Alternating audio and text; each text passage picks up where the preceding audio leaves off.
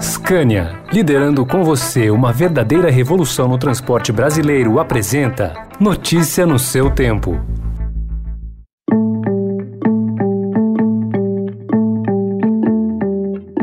Olá, seja bem-vindo, seja bem-vinda. Começa agora mais uma edição do Notícia no seu Tempo. Esse podcast é produzido pela equipe de jornalismo do Estadão para você ouvir em poucos minutos as principais informações do jornal. Entre os destaques de hoje, Roberto Castelo Branco, ex-presidente da Petrobras, rompe o silêncio e diz que sofreu pressões políticas para conter preços de combustíveis e que Bolsonaro defendia os interesses dos caminhoneiros. Governo sinaliza com prorrogação do auxílio emergencial e na reta final dos trabalhos, CPI da Covid expõe relatos dramáticos.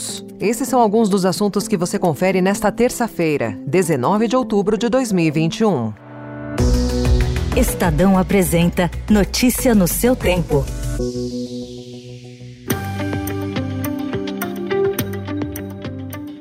E outra coisa, dia 20 de março encerra o prazo aí da, da vigência do atual presidente é direito meu reconduzi-lo ou não. Ele não será reconduzido. Qual o problema? Demitido da presidência da Petrobras em abril por interferência de Jair Bolsonaro, o economista Roberto Castelo Branco concedeu uma entrevista ao Estadão, a primeira após cumprir quarentena de seis meses, que é imposta a executivos de estatais e a ocupantes do alto escalão do governo que deixam os cargos. Castelo Branco disse que foi alvo de mentiras absurdas e ataques das milícias digitais por se recusar a atender a pedidos sobre preços de combustíveis. Afirmou ainda que sofreu pressões políticas políticas para conter os preços e que o presidente defendia os interesses dos caminhoneiros. Segundo ele, o governo se acha o dono da Petrobras. Castelo Branco disse que também se desgastou ao não atender a pedidos relacionados à publicidade e nomeações.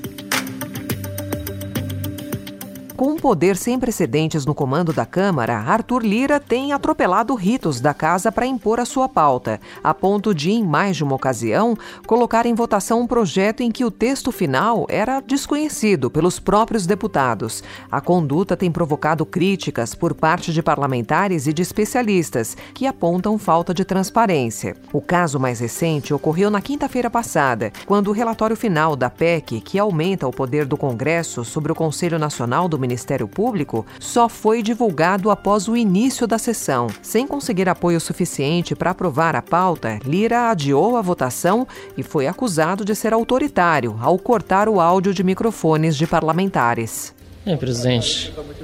Não vai me cortar agora, presidente. Não só quando você fala demais. Não, senhor presidente. Aliás, além de deselegante, autoritário, não é bom fazer esses cortes à palavra de parlamentares. Eu gostaria, senhor presidente, que Vossa Excelência pudesse ouvir enquanto eu falo aqui. A análise da PEC está prevista para hoje. E no dia em que o bate-boca político deu lugar à vida real na CPI da Covid, depoimentos de quem perdeu parentes pela doença provocaram emoção na sala de sessões do Senado. Nós não estamos nos lamentando, não estamos indignados com o ciclo natural da vida. Nós sabemos que as pessoas nascem e nós sabemos que as pessoas morrem.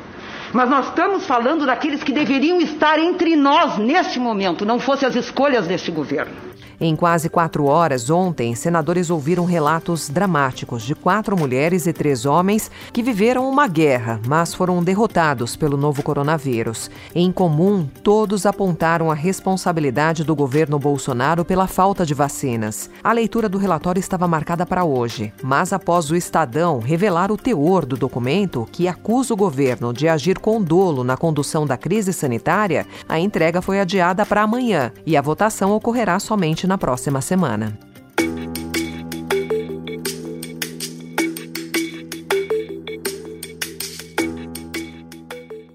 Há 13 dias do fim do auxílio emergencial, o presidente Jair Bolsonaro indicou ontem a extensão do benefício. Se Deus quiser, nós resolveremos semana a extensão do auxílio emergencial.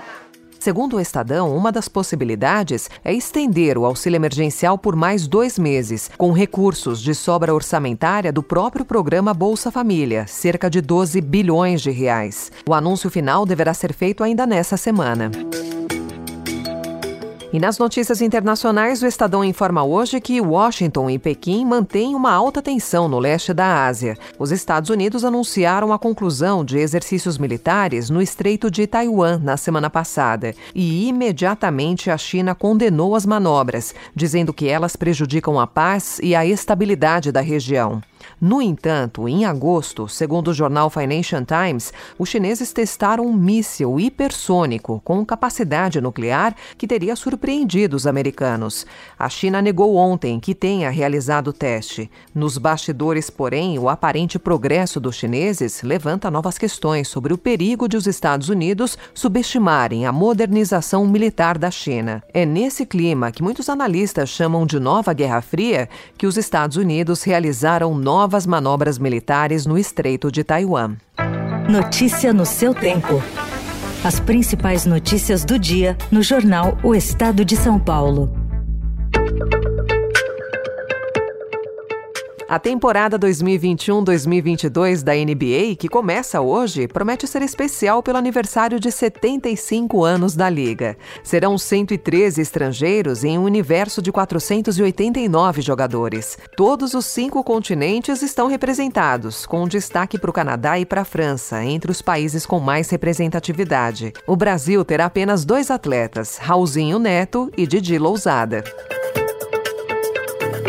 E aos 95 anos de idade e perto de completar 70 como monarca do Reino Unido, a Rainha Elizabeth II foi aconselhada por médicos a parar de beber diariamente. Fontes próximas da família real falaram à revista americana Vanity Fair sobre a recomendação na semana passada. O objetivo é que a rainha se mantenha na melhor forma possível para os próximos compromissos oficiais. Embora raramente ela seja vista bebendo em público, muito se especula sobre o hábito da rainha em consumir álcool diariamente.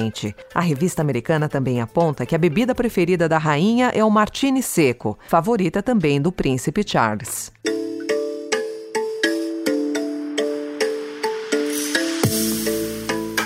Essa foi mais uma edição do Notícia no seu tempo, com apresentação e roteiro de Alessandra Romano, produção e finalização de Felipe Caldo. O editor de núcleo de áudio é Emanuel Bonfim. Obrigada pela sua companhia até aqui e até amanhã.